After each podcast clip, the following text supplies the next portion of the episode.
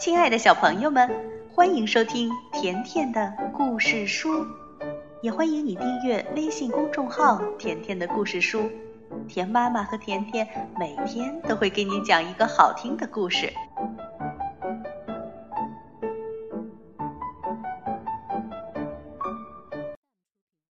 会唱歌的咖啡沫，小朋友们，今天呀，甜妈咪来接着讲第十八集。这是一位仙女，小朋友，你们还记得吗？上一次甜妈咪讲到，大魔法师彼得罗西斯·茨瓦克曼掉进了黑水潭，而灵蝉呢，变成了一位美丽的仙女。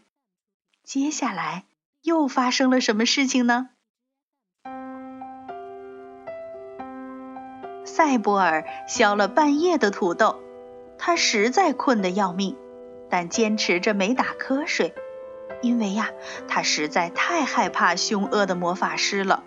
他不敢合上眼皮，直到最后一个土豆削完，并切成小块以后，他才顺着厨房凳子滑下去，马上就睡着了。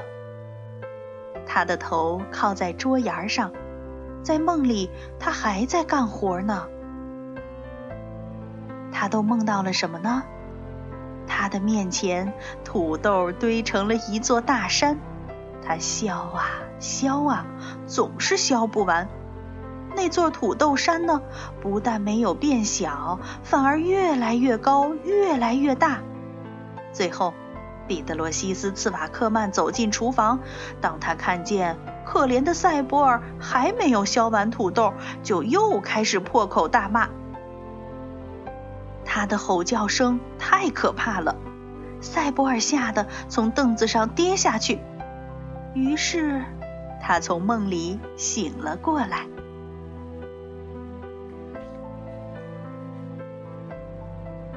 赛博尔坐在厨房的地板上，揉着眼睛。天亮了，已经是早晨了。他这才知道自己刚才是在做梦呢。不过，斯瓦克曼的咒骂声和吼叫声却是真真切切的。这不是做梦，这是真的。他的吼声正在城堡里回响着。笼子里的小灰雀也被惊醒了，它在笼子里飞上飞下，冲着赛博尔叽叽喳喳的叫个不停。赛博尔命令道：“闭上你的鸟嘴！”然后他跑到厨房门口，小心翼翼地听着。不知是谁惹火了大魔法师，他的声音可真的是惊天动地呢。可是，茨瓦克曼的叫声突然没有了，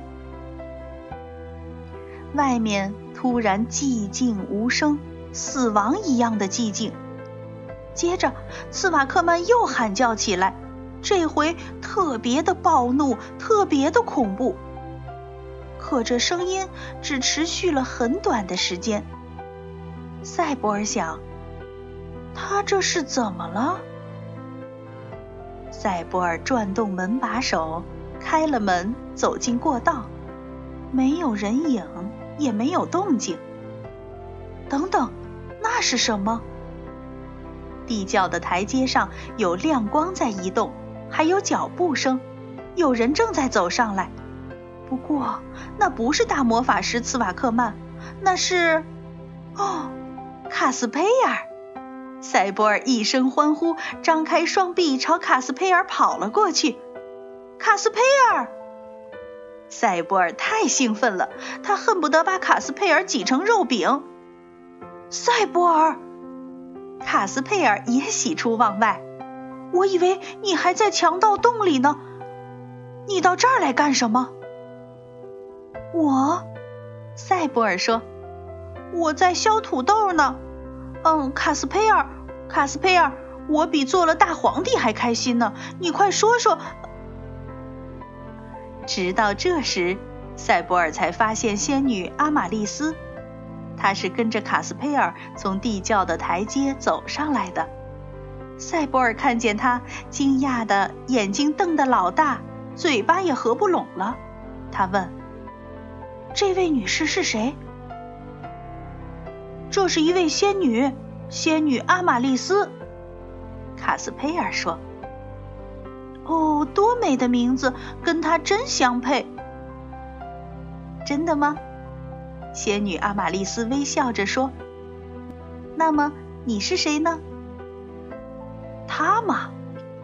见塞博尔惊讶的还没缓过劲儿来回答仙女的问题，卡斯佩尔抢着说：“他是我的朋友塞博尔，他是世界上最好的朋友。可是他怎么会到这儿来的？我也不明白。他应该跟我解释一下。快说吧，塞博尔，快说呀！”仙女阿玛丽斯抢在塞博尔面前开口了，她说：“让他到外面去跟你说吧。”现在赶紧跟我到空地上去。斯瓦克曼死了，他的城堡也不应该存在了。我要把他……你要把他怎么样？你们马上就能看见了。仙女阿玛丽斯一手拉着卡斯佩尔，一手拉着塞博尔，她想把他们马上带出去。可是塞博尔挣开了他的手。等一等，我去拿一样东西。赛博尔跑回厨房取来鸟笼子。原来是这样啊！卡斯佩尔看着赛博尔手中的鸟笼，一只小灰雀。没错，赛博尔说，一只小灰雀，但它很特别。两个小伙伴跟着仙女阿玛丽斯来到城堡大门的外面。仙女阿玛丽斯让他们往后退一退，一直退到了森林的边缘，她自己留在原地。当她看到卡斯佩尔和塞博尔已经走到了安全地带时，才转身向城堡走过来。只见仙女举起一只手，灰色的城堡一瞬间无声无息地倒塌了。昔日大魔法师茨瓦克曼的城堡，现在只剩下一片废墟，把黑水潭深深的掩埋了起来。仙女阿玛丽斯又在废墟的周围种上了一圈荆棘，这才转过身向两个小伙伴走过来。嗯，她不是在走，她是在飘，在她飘过的地方。树木花草都对他鞠躬致意。他说：“我应该好好感谢你，卡斯佩尔。你对我的帮助，我永远不会忘记。”说着，他从手指上摘下了一个细巧的金环。戴上这个戒指，别弄丢了。你要知道，这是一只魔戒。它可以满足你三个愿望，不管什么愿望，只要你对它说，再把它转一下，你的愿望就会实现了。来，把手伸过来吧，卡斯佩尔。仙女把戒指戴在了卡斯佩尔的手指上。卡斯佩尔向仙女致谢，但是阿玛丽斯却说，她应该感谢卡斯佩尔。我得回仙女国去了，再见了，你们两个，祝你们平安回家，生活幸福。我衷心祝愿你们健康、幸运、勇敢，现在、将来，直到永远。说完这些，仙女就轻轻地浮起来，卡斯佩尔和塞博尔向她挥手告别，阿玛丽斯的身影。越来越淡，越来越远，最后消失在天空中。